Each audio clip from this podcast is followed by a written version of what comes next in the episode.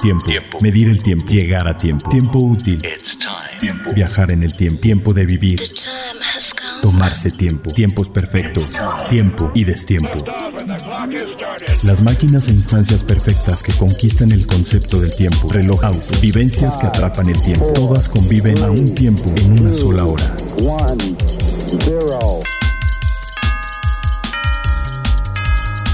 Hora local.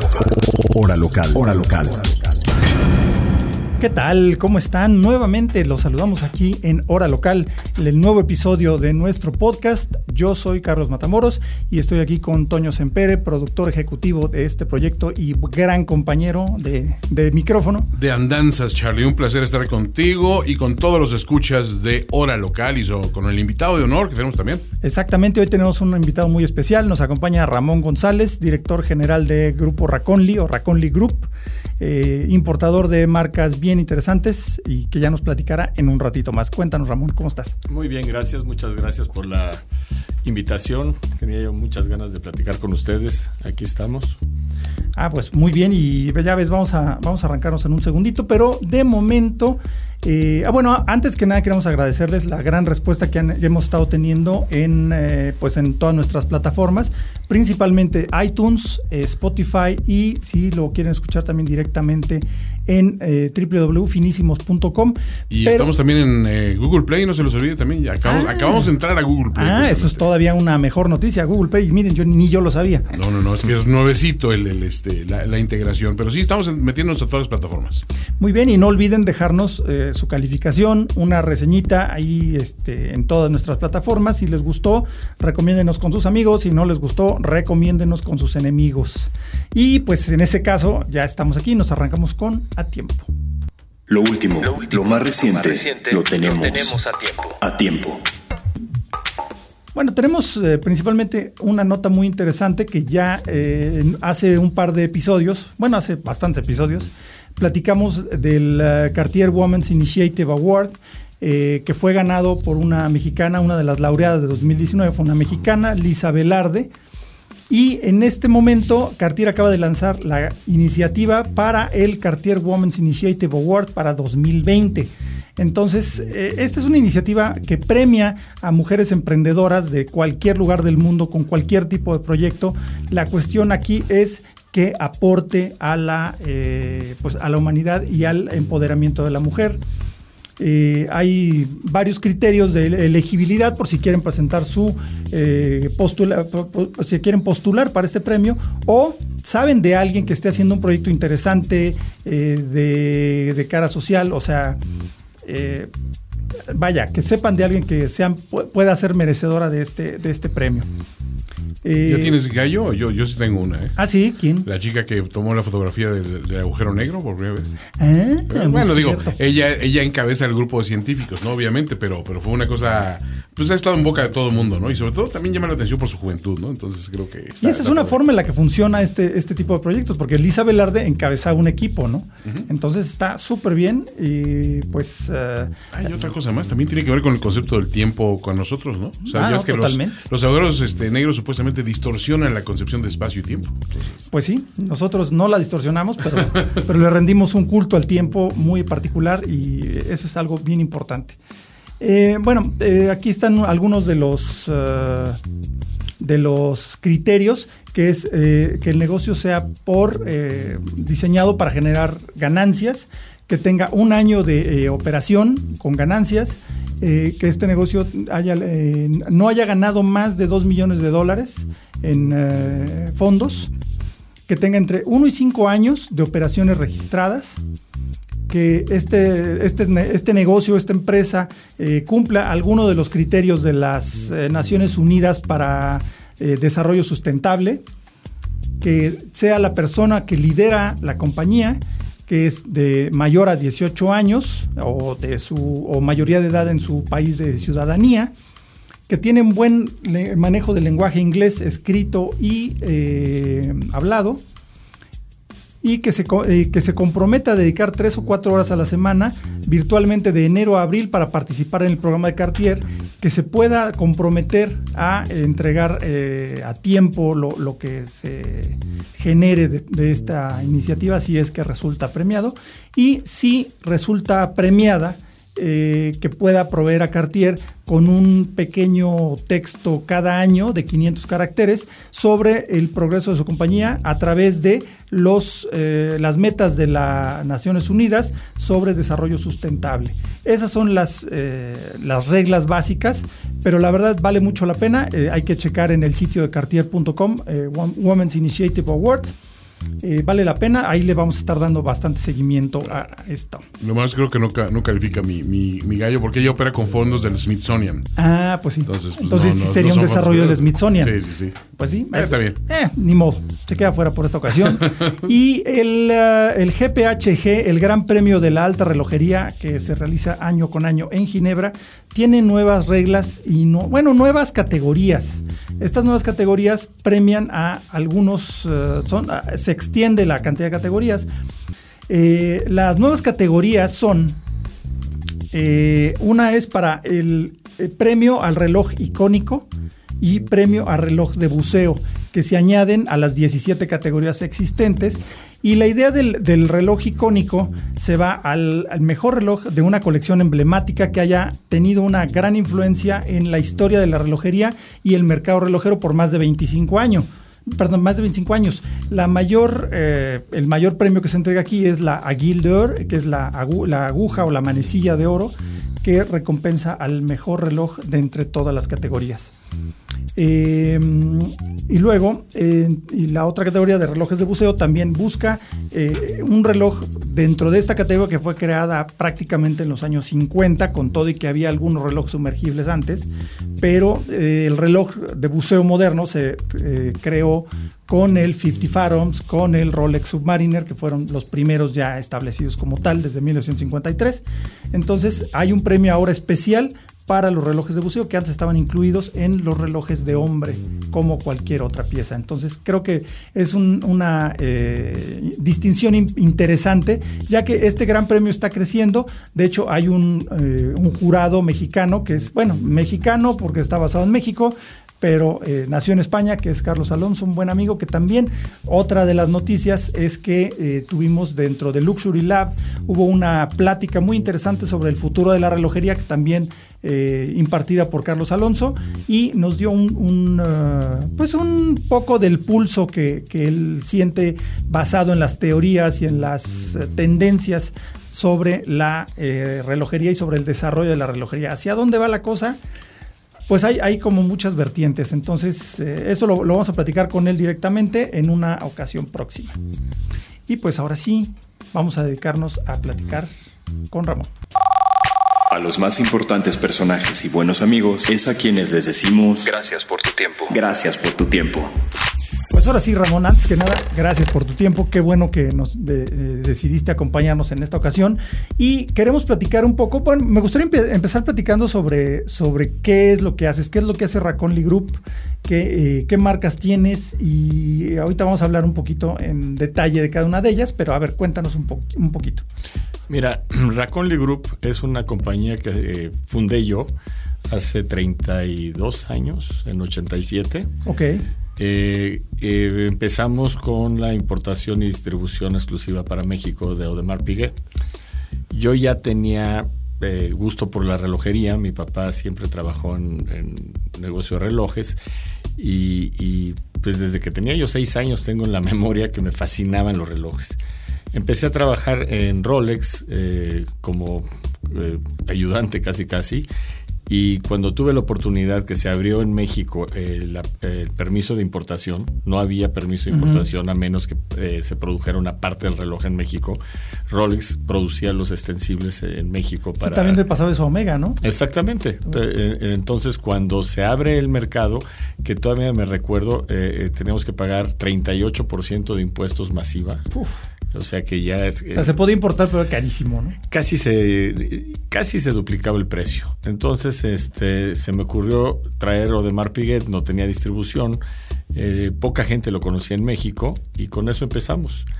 Eh, ¿Qué es Raconly? Raconly es una empresa que distribuye eh, incluyendo el, servicio postventa, la, la pues distribución por, per se, nunca tenemos este, venta directa, siempre es por medio de joyerías y nos dedicamos más que nada a la relojería independiente.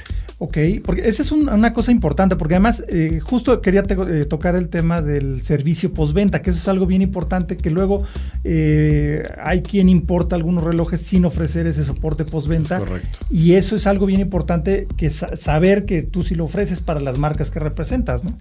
Cuando empezamos fue el primer... Centro de servicio. pero fue el primer problema con el que nos topamos. Yo imagínate, con ganas de vender y hacer negocio, eh, nunca pensé en el servicio postventa. Cuando, cuando conseguimos el permiso para hacerlo, lo primero que nos dijo el gobierno de México es, ok, pero tienes que dar garantía. Okay. empezaba ese, ese asunto. Y me recuerdo que pues no era fácil, ¿no? Entonces eh, eh, había un relojero suizo en México muy bueno y lo invité a trabajar en esto, que era el señor Rodolfo Pluer.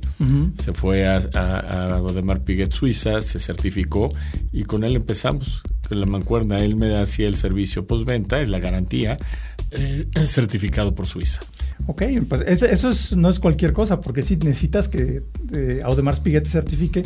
Exactamente. Y como un como centro de servicio autorizado, ¿no? Y a la fecha creo que sigue siendo el, servicio postventa Rodolfo Pluer, que ahora es su hijo. Ajá, ok. Sí, sí, él lo conozco, lo conozco, lo vi en, lo acabo de ver en un evento que hubo de coleccionistas de relojes, de, un grupo que fundó un buen amigo, Jesús Reyes Agastume. Eh, ahí estuvimos platicando también de toda la, locura. Y luego, eh, bueno, eh, entonces ahora mayormente te dedicas a relojería independiente. Digo, de algún modo Audemars Piguet también era una, es una marca independiente, pero ya es está en otra cosa, ¿no? Está en otro nivel.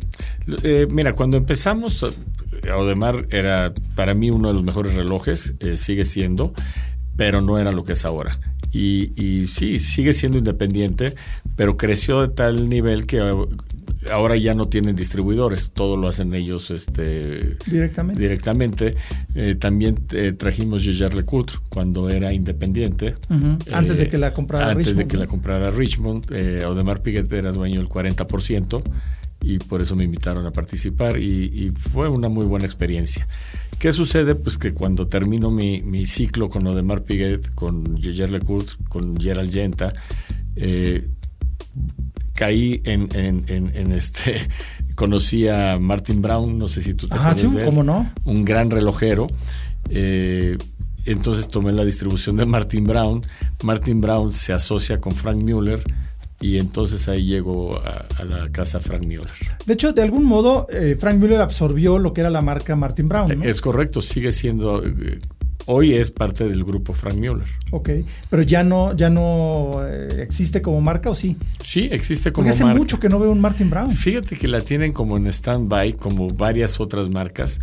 Acuérdate que hubo una época que fue una. Eh, eh, salieron muchísimas marcas independientes: Pierre Coons, Custos, Martin Brown, muchas marcas. Y algunas marcas están como en stand-by, no quiere decir que no existan, seguimos dando servicio postventa, seguimos dando la garantía, seguimos eh, funcionando, pero no estamos activos. O sea, no hay nuevos relojes. No hay nuevos relojes. Pero la marca sigue existiendo, o sea, digamos que el grupo eh, Frank Mueller sigue teniendo los derechos y en cualquier momento podrían sacar es, Exactamente, pero lo más importante es que si tú compraste un Martin Brown hace 15 años, hoy puedes seguir teniendo refacciones y servicio postventa. una correa, un lo que, lo que quieras. O reparaciones. Eso está, eso está bueno saberlo, porque luego ese es el miedo cuando alguien busca una, le gusta un reloj de una marca independiente. Eh, de hecho, lo platicábamos también con, con Karim Santiago de TAG, que, que luego te quedas como volando, ¿no? Porque hay marcas muy bonitas que han hecho cosas muy interesantes y de repente se les acaba el dinero y desaparecen de la noche a la mañana y ya no hay partes, ya no hay quien le meta mano a sus maravillas mecánicas. Entonces, esa parte es compleja y qué bueno saber que las marcas que tú representas todas tienen un respaldo y que además hay el servicio de eh, postventa en México, ¿no? Sí, tratamos de que si tu inversión se vuelva patrimonial y siempre tengas eh, un respaldo, ¿no? Y pues eh, entonces vamos a platicar de, la primera, de la joya de la corona, ¿no? Que es Frank Mueller, primero que nada. Sí, Frank Mueller, te digo, eh, empezamos con ellas hace 14 años. Eh, nos ha ido muy bien. Es una marca, es una marca única, ¿no? Es el la, competencia le puso el apodo de maestro de la complicación, no solo porque hace las complicaciones convencionales de toda la vida, sino porque también te complica la forma de ver la hora, ¿no? Como el Crazy Hours. Bueno, e, ese sí es un, un, tema interesante. Yo soy muy fan del Crazy Hours desde que lo vi, porque tiene que unos 20 años, un poco más, ¿no? 15 años, eh, de hecho, el, 15, el, 15, aniversario tuvimos la oportunidad de, hacer el primer Vanguard con Crazy Hours en todo el mundo. Eh, fue un honor que nos lo diera la fábrica y este tuvimos muchísimo éxito, lo presentamos en el CIAR del año pasado. Sí, de hecho, el, yo tenía malas fechas, pero sí, yo me acuerdo del Crazy Hours cuando lo vi por primera vez, que incluso los números eran de diferentes colores. Es correcto, es el Color Dream. Exacto. Eh, Ese que, es icónico de Frank Mueller, ¿no? No, y eh, aquí un, breve, ya lo, lo, hemos platicado en, otros, en otro episodio, pero lo recordamos. El Crazy Hours lo que tiene, digo, todas estas fotos las vamos a ver en, eh, en un álbum en Facebook, en la página de Facebook, con el número de este episodio, que es el 13. Y ahí van a poder ver las fotos y los detalles de cada uno de los relojes, como siempre hacemos en todos los podcasts. Pero bueno, en este momento, aparte de todo, Ramón trajo para que viéramos aquí un, buen número de piezas. Tengo en mis manos un Crazy Hours moderno y se los platico rápidamente. El chiste del Crazy Hours es que las horas están en diferente orden, no la tradicional posición del 12 arriba, el 6 abajo, 3 a la derecha y el 9 a la izquierda y en medio 1, 2, 3, 4 y demás. Sino que aquí, por ejemplo, el, el 12 está a las 8, el 1 está a la 1. Curiosamente es la única que está en su posición. Y el 4 creo. Y el 4 también, exacto. El 4. Luego el 3 está a las 11. El 4 a las 4. El 5 a las 9. El 6 a las 2. El 7 a las 7. También el 7, mira. También el 7 Hay 5 que coinciden, creo. Sí, y, y, el 10 también coincide, exactamente. Sí, son 5. Entonces, todos los números están en desorden pero la hora siempre la marca de manera correcta, más no por la posición de la manecilla de horas, sino por el número al que está indicando. Entonces es una hora saltante porque se queda fija, no avanza gradualmente como en todos los relojes. Los minutos transcurren normalmente y al momento que llega al final de la hora, la manecilla de horas brinca a indicar la hora siguiente, aunque esté en, en, otro lado de la carátula.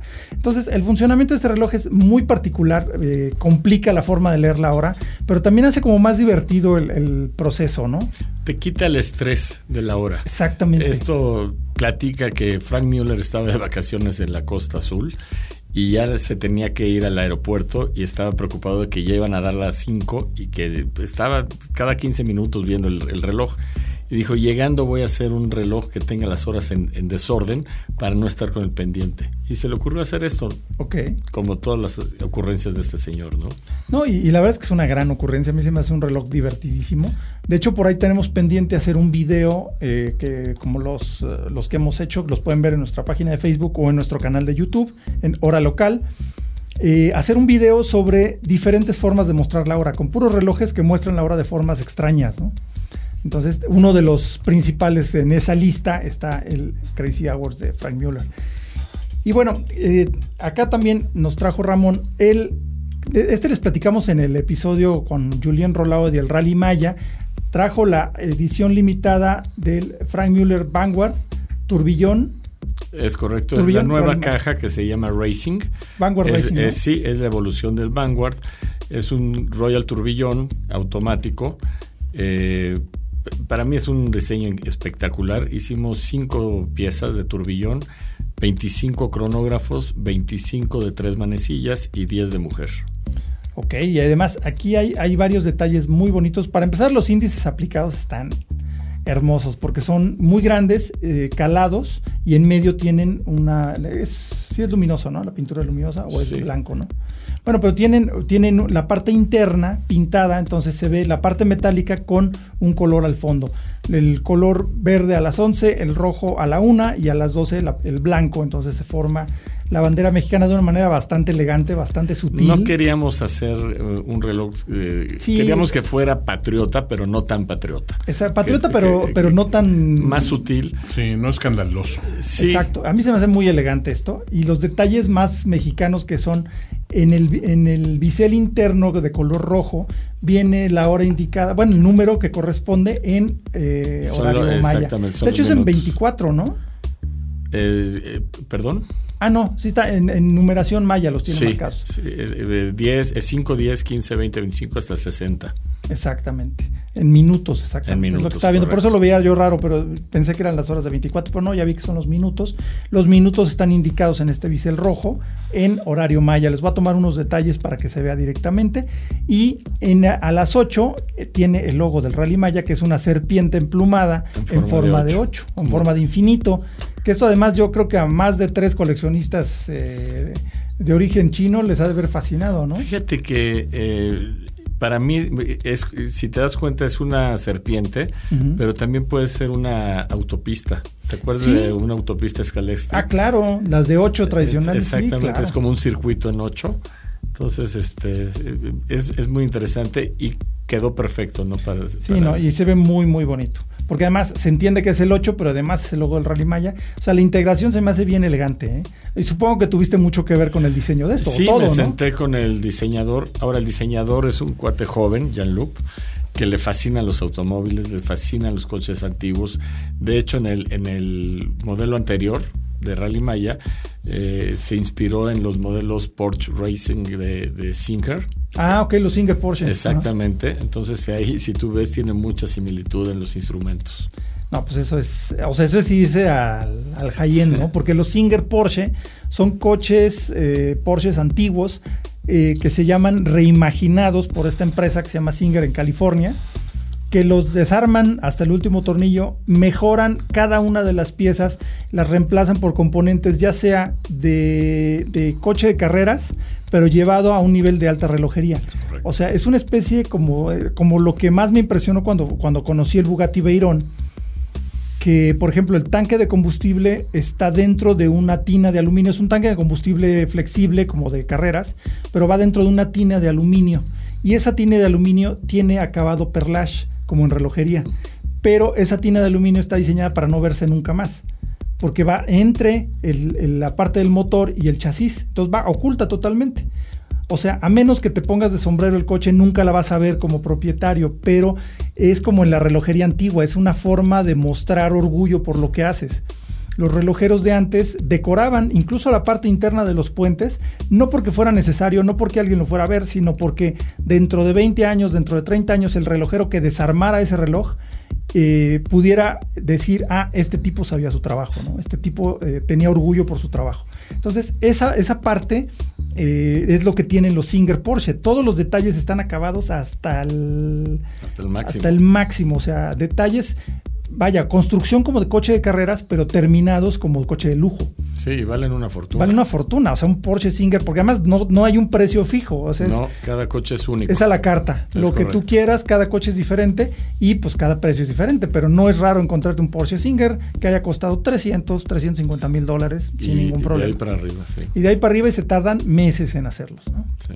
Entonces, qué bonito que haya tomado esos detalles este diseñador que sí tiene ese gusto por los coches. Y eh, bueno, les vamos a poner también fotos de los Porsche Singer para que vean de qué estamos hablando.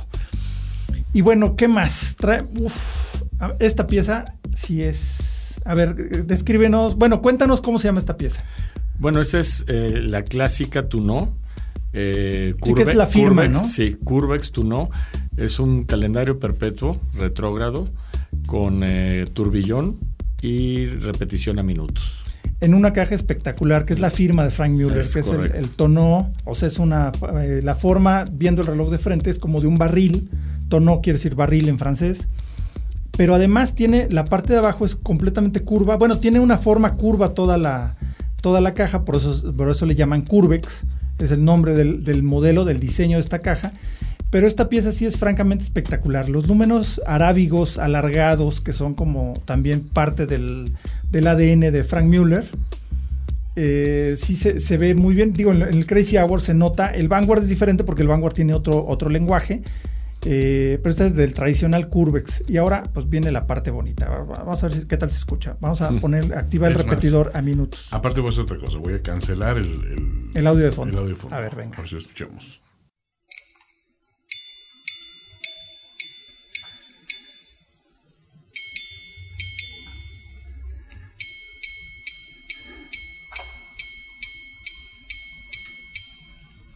Creo que se escuchó bien, ¿no? Sí, sí, se escuchó. Es prácticamente un podcast ASMR.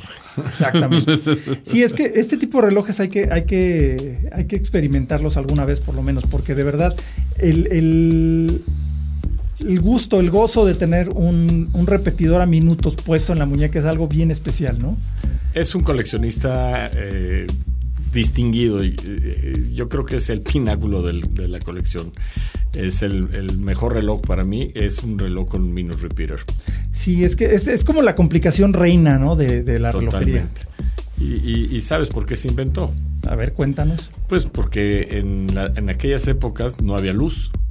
Y en la noche, si tú querías ver la hora, pues no había forma que la vieras. Sí, o prender la vela. O prender la vela, que era muy complicado. con el mm. Minute Repeater, pues nada más activas tu, tu reloj y escuchas eh, horas, minutos y cuartos, horas, cuartos y minutos. Pero, por ejemplo, eh, sí, de, una manera similar en la que lo hacen los relojes de catedral, ¿no? Es claro, un carrillón de casa.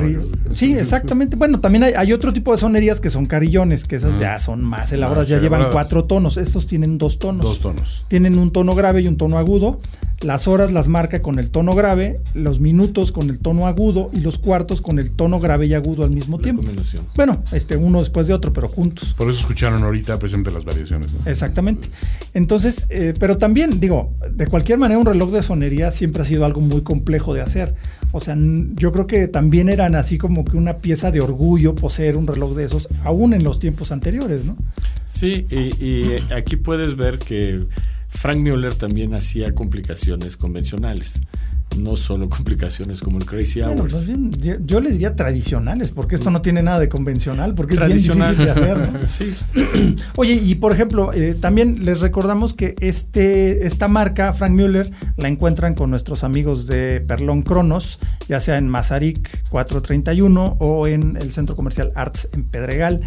Y ahí sí tienen un surtido amplio, ¿no? De Frank Mueller. Todas las opciones. Todas las opciones y vale mucho la pena y sobre todo acérquense ahí, que les platiquen de, la marca.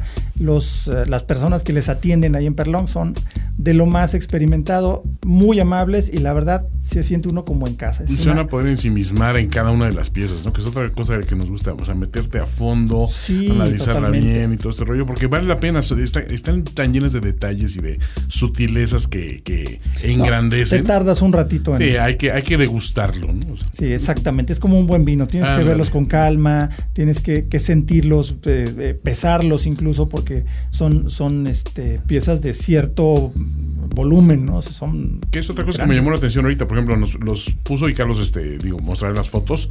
Eh, simplemente el hecho de, tocar cada uno de ellos se da uno cuenta de la filosofía un poco detrás de cada uno, ¿no? O sea, unos son extremadamente ligeros, otros que sienten pesados, pero todos tienen su razón ¿no? Digamos. Sí, además, una cosa que me gusta mucho de los Frank Mueller es que eh, la forma de la caja Curvex eh, hace que sean bien cómodos, no importa el tamaño, es, muy ergonómico, exacto.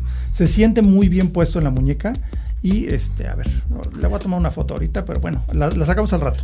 Y, si te das cuenta, el, Racing, el Vanguard, es una eh, modernización del Curvex. Tiene la misma, la única cosa es que la, la correa queda integrada en la caja, eh, está más grande, más sport, pero es la misma idea del reloj. Exactamente, y aquí sí, la verdad que bien se siente puesto, ¿eh? O sea, aquí me estoy eh, poniendo en la muñeca el, el Vanguard Turbillón de edición limitada de la, de la, del Rally Maya y de verdad que se siente muy, muy cómodo puesto. A pesar de que, es un reloj grande, ¿no? No, y que tú eres de reloj en la derecha, ¿no? Exactamente. Sí, bueno. Exactamente. En este caso es una anomalía porque lo traigo en la mano izquierda, pero se ve bien para la foto. Sí, es un 45. 45 milímetros, pero no se siente tan grande. ¿eh? O sea, ya, ya puesto. Este es titanio, ¿no? ¿O es oro? Acero. Ah, es acero. acero. Todos los relojes de este año de Rally Maya son de acero. Todos son de acero. El año pasado los hicimos de titanio. Sí, esa era mi duda. Sí. Me acuerdo que, eran titanios. Y la verdad, qué bien se ve puesto. Ahora, ¿qué más? ¿Qué, otro juguete nos trajiste para, para platicar? Porque vienes, eh, trajo Ramón eh, piezas de tres marcas diferentes de las que él representa. Ya hablamos de los, los tres Frank Mueller. Mi favorito creo que sigue siendo el Crazy Hours por una cosa más sentimental, pero el, turbillón con calendario perpetuo es y repetidor es... Ah. Es como más único. Eh, siempre he sabido que te gustan los jumping hours, ¿no? Sí, ese sí soy muy fan de los de las horas saltantes. Se me hace una complicación muy divertida, ¿no? Sí. Muy, la voy a hacer así porque puedo, no porque sea necesario. Es correcto. Es, justo la parte de la filosófica, la parte filosófica de la relojería que más me gusta, que es que es divertirte, que sigue siendo generalmente es muy científica la relojería, ¿no? Eh, estamos eh, llevando una cuenta del tiempo. En el caso de un calendario perpetuo estamos tratando de, resumir el funcionamiento del universo o nuestro tiempo, la forma que tenemos de medir el tiempo, los años y demás, en una computadora mecánica. O sea, es muy científica esa parte. Pero cuando te sales tantito de lo científico y juegas con la relojería, un poco como lo hace el Crazy Hours, a mí me parece el de lo más divertido. Ahora, otra forma de jugar es como, como lo, lo hace de Betún, que es otra de las marcas que trajiste, que, híjole, este, este reloj sí hay que verlo para creerlo, honestamente. Para empezar, no pesa nada. ¿Es titanio? Es titanio, pero un titanio además con una construcción como etérea, ¿no? Como muy... Las asas son grandes, pero son, son eh, como esqueletadas. Ajustables. Estructurales. Eh, tienen un, mecanismo a, muelle que se, acomoda perfectamente. También es grande el reloj, también es como 45 milímetros, ¿no? Eh, pero se amolda perfectamente a una muñeca grande o pequeña porque tiene las asas articuladas, que eso es algo que les vamos a mostrar en un pequeño videíto. Y a ver, cuéntanos de Debetun. ¿Cuál es el origen de la marca? ¿Cuál es el...?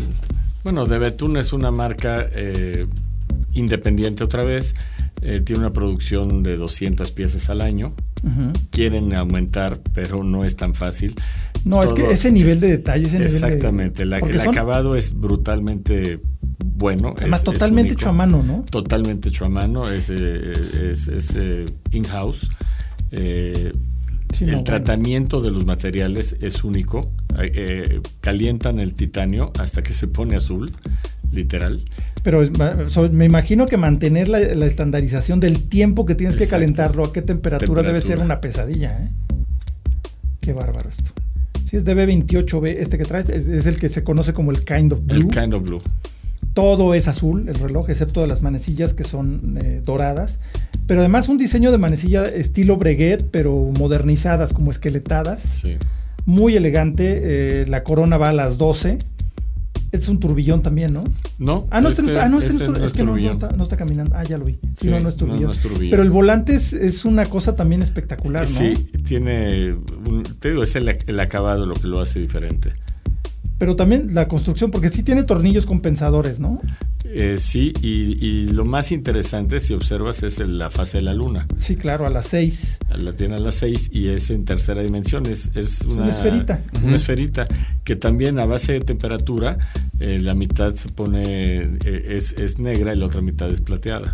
Entonces va, va girando y va apareciendo las fases lunares, el cuarto creciente o el cuarto menguante, a, a, medida que gira la, lunita esta, ¿no? Sí, yo tomé la foto hace rato y la, ahorita la tengo así súper ampliada. Digo, es que el nivel de detalle de. No, no, no, es una locura. Es escandaloso. Es una locura. Y luego la parte de atrás, la platina, como en el indicador de reserva de marcha. Sí, es reserva de marcha, correcto. Sí, porque es, un tensor.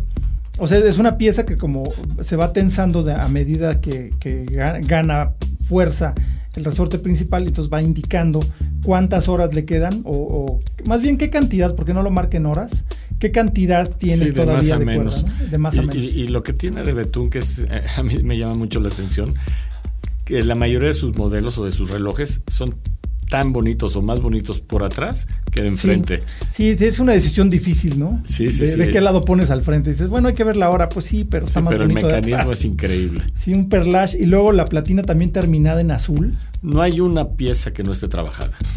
Como tú decías, esa es la firma del artista. Eh, hay piezas que ni siquiera se, perciben, pero que nunca vas a ver. Exactamente, pero todas las piezas están trabajadas y hechas a mano.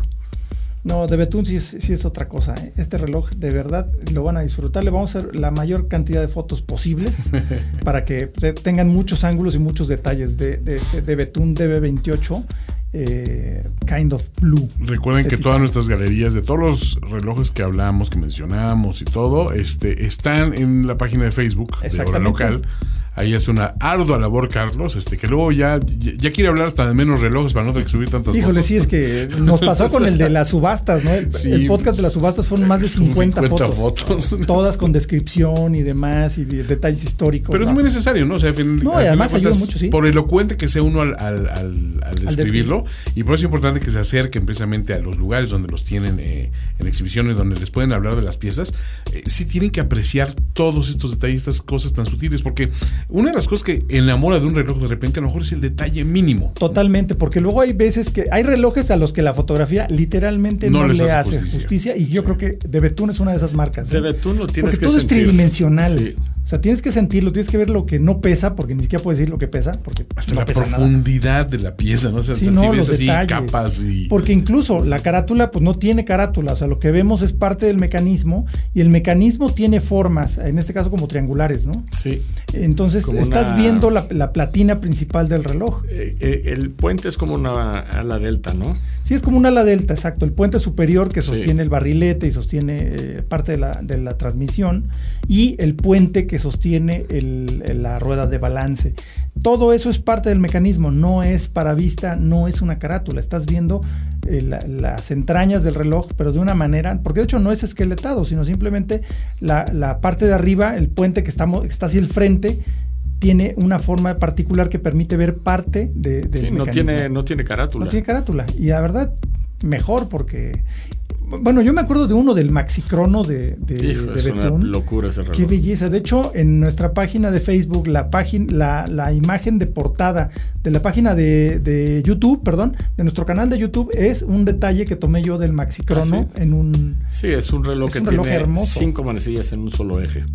Sí, y ahí lleva los conteos del cronógrafo. Es correcto. O sea, es, Hora, minutos, segundos y, cronógrafo. Y de los pocos de Betún que tienen eh, carátula como tal, ¿no? Sí, tiene la carátula, correcto. Sí, ese es muy, pero además, de verdad, el acabado es una cosa espectacular. También lo vamos a poner una foto por ahí del Maxi Crono. Y también este lo encuentras en Perlón, ¿no? En Perlón Mazarik. En Perlón Mazarik, en, y en, Arts no. En Arts tenemos la otra marca. Ah, Frank Müller, y en esta vamos a platicar de la, de la otra marca que trajo Ramón que es Louis Monet.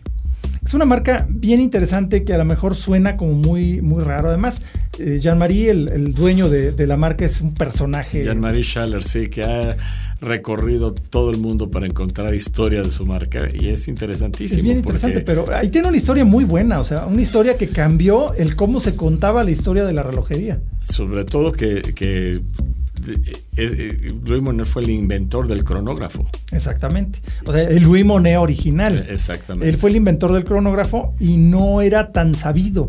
O sea, la historia que se contaba era de Nicolás Riusec, ¿no? Sí. Que, de hecho sí construyó un, un cronógrafo que imprimía con gotitas de tinta eh, los tiempos parciales, pero resulta que hay una patente anterior de, de que, que, estaba medio perdida en la historia, ¿no? Sí, era más astrológico, ¿no? Exacto. Y este, más bien astronómico, ¿no? Astronómico. era más astronómico.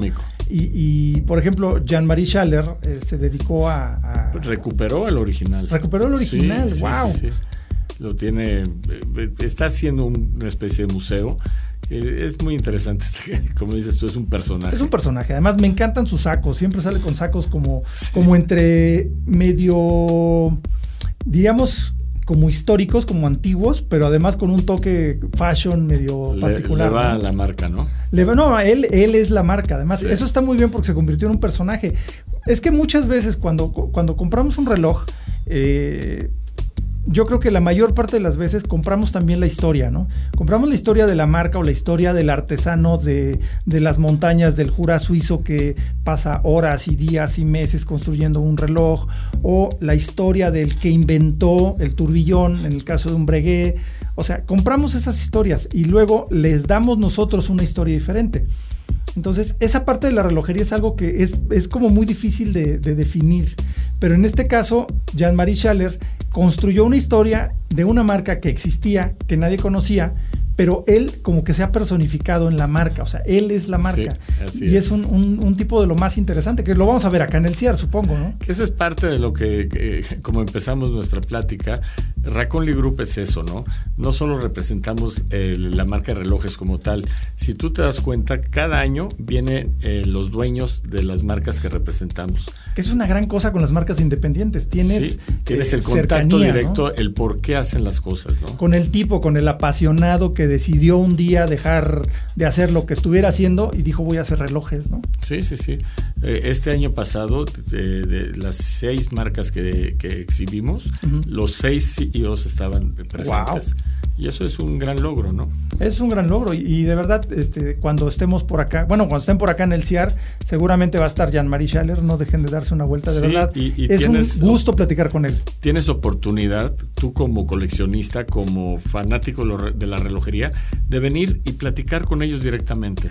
Sí, a lo mejor brevemente o lo que sea, pero entiendes qué los llevó a revivir esta marca, qué llevó a Jean-Marie a a recrear completamente eh, la historia y la el cómo vería Louis Manet el mundo actual, ¿no? Así es. ¿Qué haría Louis Manet con las eh, tecnologías actuales de, manufactura, con las posibilidades de materiales que hay? Y ha logrado relojes que como, eh, para mí, que unen la parte muy tradicional con eh, la, forma de hacer las cosas actuales, ¿no? Sin quitarle ese sabor como steampunk, ¿no? Que tienen los Primonet.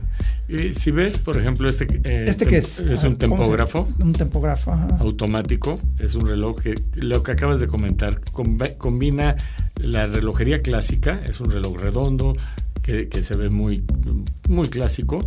Pero, sí parece salido de una novela de Julio Verne. Exactamente. Ese es el chiste de esto, ¿no? Pero si ves, tiene un segundero retrógrado de 20 segundos ¿Para qué sirve? Pues porque lo puede hacer. Porque lo puede hacer, exactamente. No, no va, o sea, a partir de 20 segundos ya pierdes la cuenta, pero no importa. Estás viendo que funciona el reloj. Además, tienes el volante al frente, que eso es algo muy bonito siempre. Y la hora es una, una, digamos que se le restó un poquito de importancia a la hora, se hizo una subcarátula, bueno, una carátula pequeña, ubicada más o menos entre las 4 y las 5, pero nos deja ver todo el mecanismo. No es necesario voltear el reloj para disfrutar la parte mecánica, la parte steampunk, justamente, la forma de las manecillas, o sea, el, acabado que tiene el bisel interno, ese marquillado como un, eh, un guilloché, pero pues, muy particular, ¿no? Esa es de las cosas que me llama la atención de Louis Monet. Si tú ves, por ejemplo, el cronógrafo, el, de, el, que tiene, el, de, inspirado en en el original, tiene, a diferencia de todos los relojes con cronógrafo, que primero haces el reloj y después le sumas el mecanismo del crono, acá hizo un crono y, y, después pone el, reloj. Ah, ok, ok, ok. Entonces lo que tú ves es el mecanismo de cronógrafo y el relojito abajo porque tiene que dar la hora. Exactamente. Y en este caso es la misma idea. Ok. Tienes más mecanismo, más segundero, más movimiento. Y, la, hora, pues tiene que darla, ¿no? La tiene Porque si no, no es un reloj. Y por atrás es hermoso ese reloj también. Sí. No, además, eh, la forma del, rotor sí se me hace muy steampunk, con la flor de lis, que es como el emblema de, la marca. Es, es, el emblema, si ves el broche también lo tiene. También tiene la flor de lis. Qué bonito, ¿eh? Qué cosa más bonita el Tempograph de Louis Manet. Este, en este caso es en oro rosa y con la firma aquí a un ladito, Louis Manet. Y es un personaje interesante, tanto el epónimo de la marca como el creador, el, recreador de la marca, ¿no?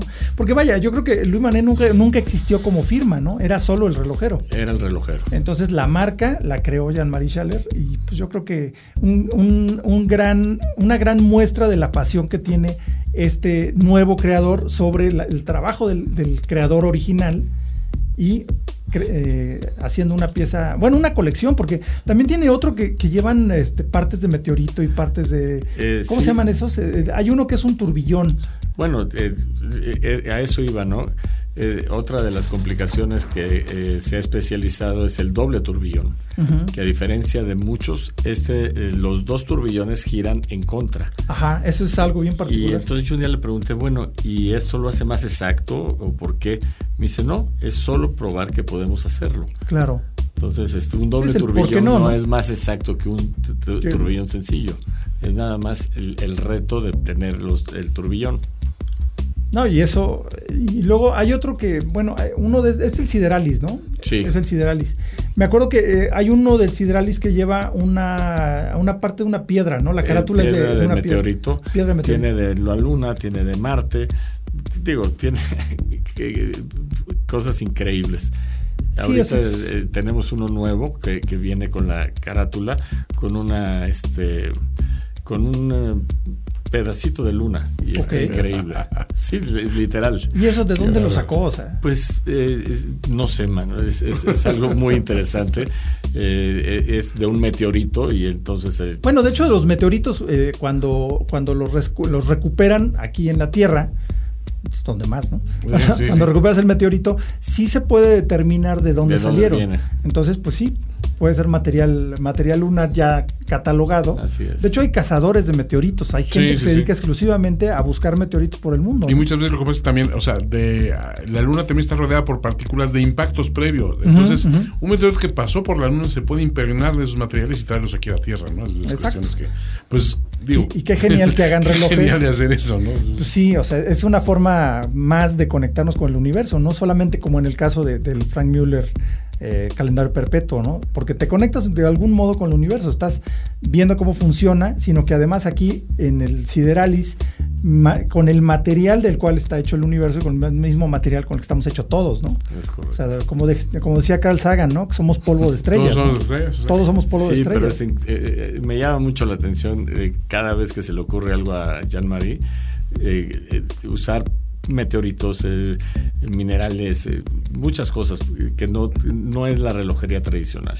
Y eso es lo que está padre, porque eh, te digo, hace cosas nuevas, cosas fuera de la caja, pero les da ese estilo steampunk con la honrando la memoria de, un, de un gran relojero, ¿no? Como Louis Monet. Pues, increíble. Me, parece divertidísimo esto. Es que esa es la parte, lo que hemos platicado siempre, ¿no? Que la relojería tiene que ser divertida, ¿no? o es divertida en diferentes niveles. Y aquí sí encontramos mucha... Eh, yo creo que eso es algo bien interesante con los, eh, los relojeros independientes, ¿no? Como que se divierten más, tienen más libertad, tienen menos limitantes que las grandes marcas, que siempre tienen como códigos, como historias que seguir, ¿no? Por ejemplo, a mí me encanta Cartier, me encanta lo que hace Cartier en relojería, pero siento que, por ejemplo, eh, la numeración romana, ¿no? Todos los Cartier deben ir con numeración romana o todos los, eh, o sea, tienen muchos códigos que tienen que respetar. Lo mismo le pasa a Rolex, ¿no? Sí. O sea, Rolex no se sale de, su, de su canon de siempre, ¿no?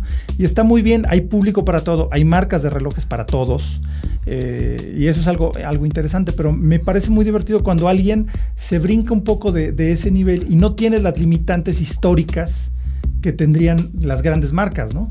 Fíjate que la relojería independiente, para mi gusto, es la que está todo el tiempo creando cosas nuevas. Está tratando de eh, identificar mm, formas diferentes de dar la hora, eh, mejor tecnología para que sean más exactos.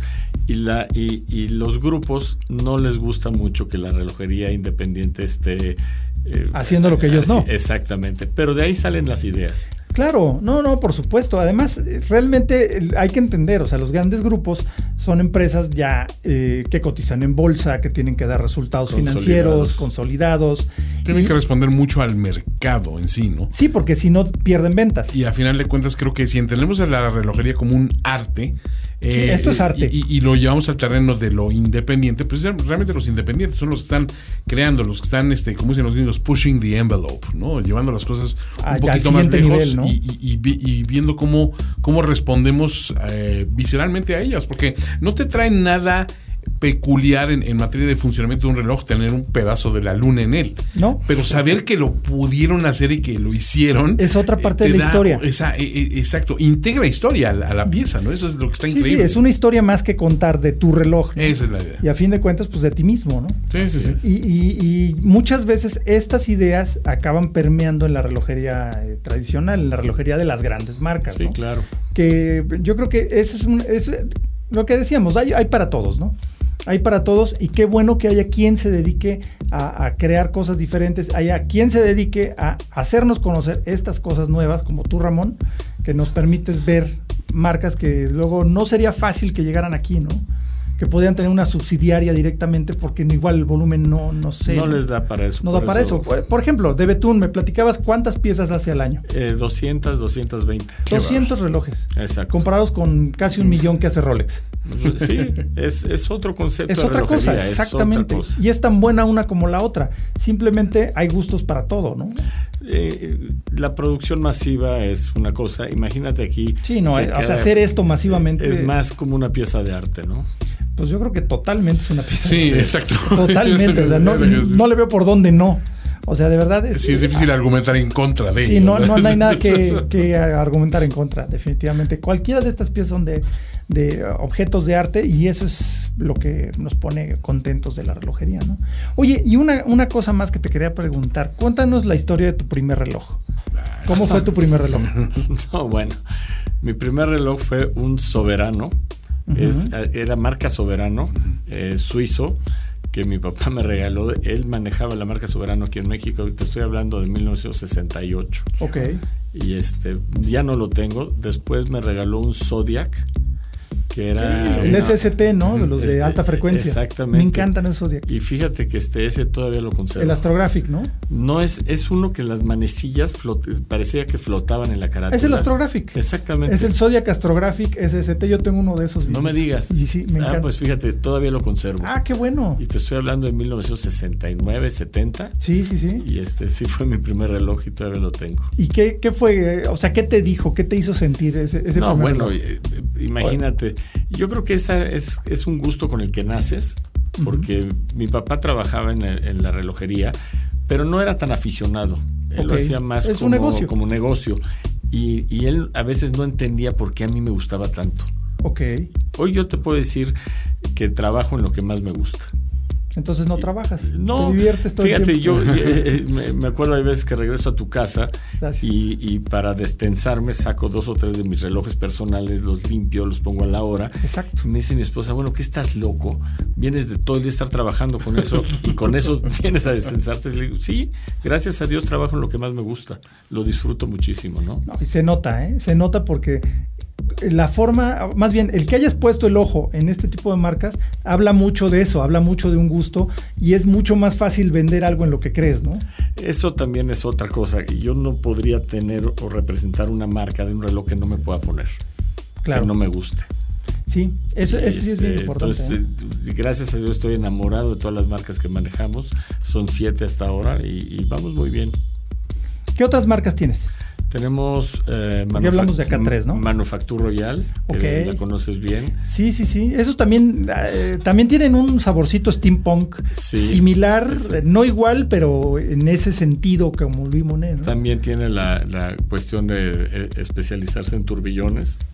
Ok. Hacen doble turbillón y ahorita están sacando una línea nueva que se llama ADN, que es un esqueleto que eh, parece un diseño industrial. Muy, muy bonito. Ah, pues está bueno. En otra ocasión platicaremos de, esos. ¿Qué más? ¿Qué otra marca tienes? Pierre de Roche, que desde su inicio manejamos esa marca. Eh, es de la familia de Dubois de Pré. Y este es una marca que nos gusta mucho. Eh, su peculiaridad, no sé si recuerdas, tiene seis segunderos que se mueven cada 10 ¿Ese modelo cómo se llama? Es el TNT. El TNT, claro. Exactamente. Sí, sí, tiene segunderos de, que... Cada 10 segundos retrógrados. Eh, es como una carrera de relevos. Llega 10 eh, segundos, empieza el que sigue, se regresa a este y este imagínate la energía que necesita este reloj que mueve seis agujas por minuto. Sí, y nada más para, para, dar, los, segundos. Pero igual es de las cosas que las hacen porque pueden hacerlas. Exactamente. Y es una forma de divertirse con la mecánica. Sí, te pones a ver el reloj y te, hipnotiza, o sea, te, puedes quedar viéndolo minutos, ¿no? Sí, a mí me pasa con, el, con este de Betún que no le puedo quitar la vista. No, en serio, eh, Está hermoso este reloj. Pero, Impresiona. Sí, y, por ejemplo, eh, eh, ¿qué otras eran? Seis marcas, falta una más, ¿no? Es Pierre de Roche. Este, no, Pierre de Roche. Custos. Ay, Custos, claro. Custos, que es una marca que me gusta muchísimo. Eh, Tiene un estilo como mucho más extravagante, ¿no? También son, la mayoría son tonos, ¿no? Eh, la mayoría son tonos, tiene un poquito el sello familiar, aunque mucha gente cree que es parte de, Frank Mueller, no tiene absolutamente nada que ver, es 100% independiente. La única relación que tiene es que el dueño es hijo del dueño de Frank Mueller. Ah, ok, o sea, la relación es familiar más, no de negocio. Exactamente. Y de hecho son competencia. Eh, Frank Mueller y, y son relojes independientes el uno del otro. Eh, Pero sí están muy, muy diferenciados, ¿no? O sea, no es posible que confundas un Custos con un Frank Mueller. Si los pones juntos, no, no tienen nada más que el, shape, tú no. Exacto, y no son los únicos. También está Richard Mille, están otras marcas que usan el tono para, para la mayoría de sus piezas. Así es. Que igual es, es, un, es un diseño eh, muy particular el tono, ¿no? No es fácil. Porque los relojes, por ejemplo, los rectangulares ya sabemos que, que no son tan exitosos. Tradicionalmente no lo han sido, ¿no? Salvo algunas excepciones. Y, y están tan marcadas que eso muestra que los relojes rectangulares no son muy exitosos, ¿no? Tenemos el Tank, tenemos el Santos, tenemos el Mónaco, pero fuera de ahí es difícil recordar muchos relojes rectangulares. Y el tono es, es un híbrido, es un intermedio entre la, forma redonda y la forma rectangular, ¿no? Así es. Y bueno, tienes los cuadrados que son también muy raros. Sí, son raros.